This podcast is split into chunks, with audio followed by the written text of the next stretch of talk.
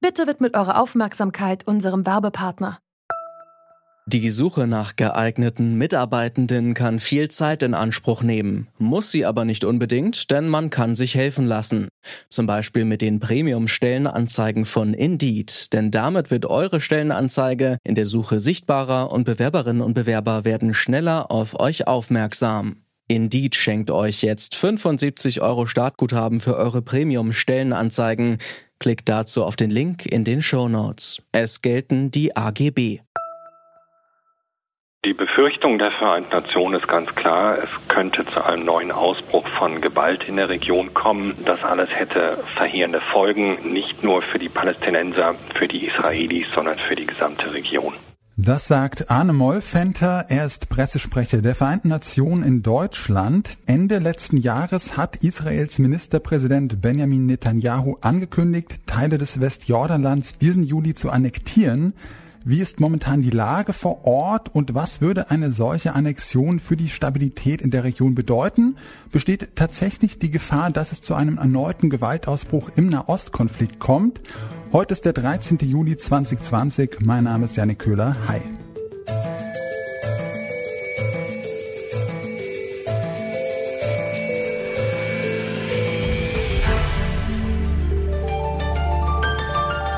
Zurück zum Thema. Die Annexion von Teilen des Westjordanlands ist eines von Netanyahus Wahlversprechen und steht sogar im Koalitionsvertrag seiner Regierung. International sind seine Annexionspläne allerdings auf ziemlich heftige Kritik gestoßen. Wie sich Netanyahus Vorhaben denn völkerrechtlich einordnen lässt, das habe ich Anne Peters gefragt. Sie ist Direktorin am Max-Planck-Institut für ausländisches öffentliches Recht und Völkerrecht. Das Westjordanland ist gegenwärtig ein besetztes Gebiet im Sinne des Völkerrechts. Also ein Gebiet, was militärisch von Israel besetzt wird. Damit unterliegt es den Vorschriften des vierten Genfer Abkommens zum Schutz von Personen. Und dort ist zum Beispiel vorgeschrieben, dass Besiedlung des besetzten Gebietes nicht erlaubt ist. Denn grundsätzlich ist eine Besatzungsmacht, in dem Fall Israel, verpflichtet, den Status quo, den gegenwärtigen Zustand nicht dauerhaft zu verändern und keine vollendeten Tatsachen zu schaffen. Eine Annexion wäre eine klare Verletzung dieser Pflichten einer Besatzungsmacht und verletzt außerdem ein Grundprinzip des Völkerrechts, nämlich das Gewaltverbot wenn das so offensichtlich völkerrechtswidrig ist, wie kommt Netanyahu dann dazu, das jetzt so umsetzen zu wollen? Politisch hat er Unterstützung durch die USA bekommen und Israel hat sich schon immer seit der ursprünglichen Besetzung des Westjordanlands 1967 auf den Standpunkt gestellt, äh, dass das Gebiet zu Israel gehört. Damit steht Israel aber ziemlich alleine da. Sowohl internationale Institutionen, zum Beispiel die Vereinten Nationen, als auch der Internationale Gerichtshof haben diese Sichtweise von Israel nicht geteilt und auch alle maßgeblichen Völkerrechtler, zum Beispiel die israelischen Menschenrechtsexperten und Experten für Besatzungsrecht und humanitäres Völkerrecht haben diese Annexion verurteilt. Wie Sie sagen, gibt es da eine ganze Menge internationale Kritik an diesen Plänen. Was für völkerrechtliche Konsequenzen hätte denn jetzt eine tatsächliche Annexion? Alle Staaten der Welt sind verpflichtet, eine solche Annexion nicht anzuerkennen. Das heißt, Sie dürfen die Einverleibung in israelisches Gebiet nicht anerkennen. Sie dürfen auch keine weiteren Konsequenzen anerkennen. Zum Beispiel ändern sich die Staatsangehörigkeit der Bewohner des Gebiets oder Grundeigentumsverhältnisse nicht. Palästina hat auch zahlreiche Völkerrechtsverträge ratifiziert, insbesondere auch das Statut des Internationalen Strafgerichtshofs. Deshalb könnte Palästina Vorgänge, die sogar völkerrechtliche Verbrechen darstellen, zum Beispiel die Siedlungspolitik und andere Vorgänge auf dem palästinensischen Gebiet sogar vor den Internationalen Strafgerichtshof bringen und der ermittelt jetzt auch schon. Dass sich viele internationale Staaten diese annektierten Gebiete dann nicht anerkennen würden, wird sich Netanyahu wahrscheinlich nicht abhalten lassen. Gibt es dann noch andere Instrumente, die da äh, vielleicht ein bisschen effektiver sind? Es gibt noch die Möglichkeit, wirtschaftliche Sanktionen zu erlassen, also Handelsembargos oder gezielte Sanktionen, äh, wie zum Beispiel Einfrierung von Konten oder Einreiseverbote gegen Politiker, die verantwortlich sind für Völkerrechtsverletzungen. Von der Mehrheit der Staaten weltweit ist Palästina mittlerweile als eigener Staat anerkannt, genauso wie die palästinensische Staatsangehörigkeit der Menschen in den besetzten Gebieten. Wie die Menschen vor Ort die Bedrohung wahrnehmen und welche Folgen eine Annexion für die ganze Region haben könnte, das weiß Bettina Marx.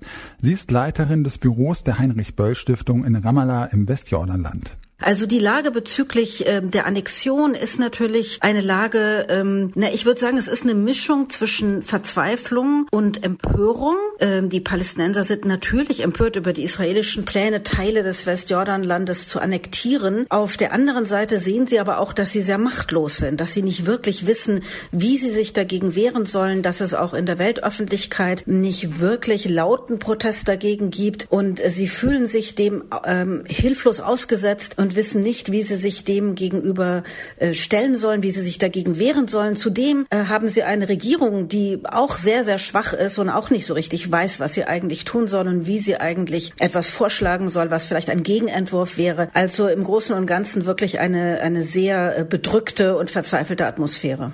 Die israelische Regierung will 30 Prozent des Westjordanlands annektieren. Warum sind denn ausgerechnet ähm, diese Gebiete so wichtig für das Land, dass da jetzt so eine gefährliche Destabilisierung auch in Kauf genommen wird? Ja, also die Israelis haben ja de facto im Grunde dieses Land schon annektiert. Die Israelis haben überall in den palästinensischen Gebieten im Westjordanland Siedlungen errichtet. Dieser Schritt jetzt, das ähm, de jure zu annektieren, ist ein weiterer Schritt. Für die Israelis ist es deswegen so wichtig, weil auf der einen Seite dort die großen Siedlungen liegen. Sie möchten diese Siedlungen an den Staat Israel anbinden. Und auf der anderen Seite das Jordantal, was möglicherweise annektiert werden soll, ist eine sehr fruchtbare Gegend. Das ist die sogenannte Kornkammer der Palästinenser. Palästinenser. Und das möchte Israel gerne äh, für sich haben, äh, auch aus strategischen und Sicherheitserwägungen. Denn das Jordantal bildet die Grenze zum Nachbarstaat Jordanien.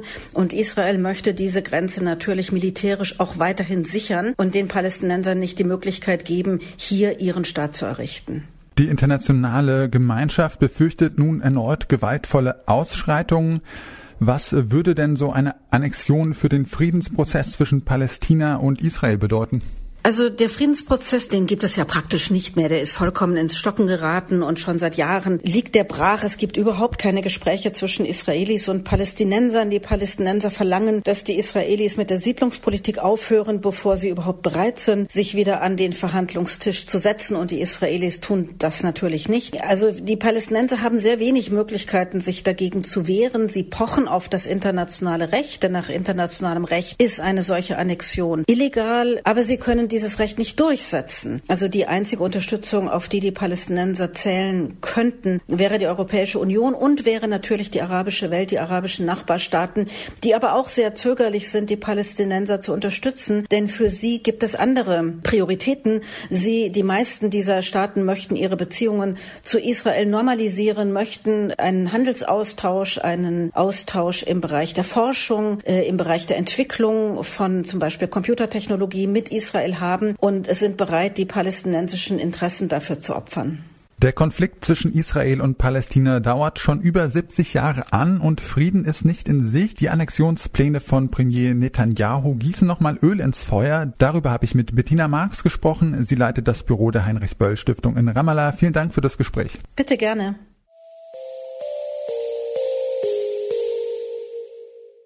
Annexionen sind völkerrechtswidrig. Trotzdem hat Israel Siedlungen im militärisch besetzten Westjordanland gebaut und will diese nun, so hat es Netanyahu zumindest angekündigt, auch offiziell annektieren.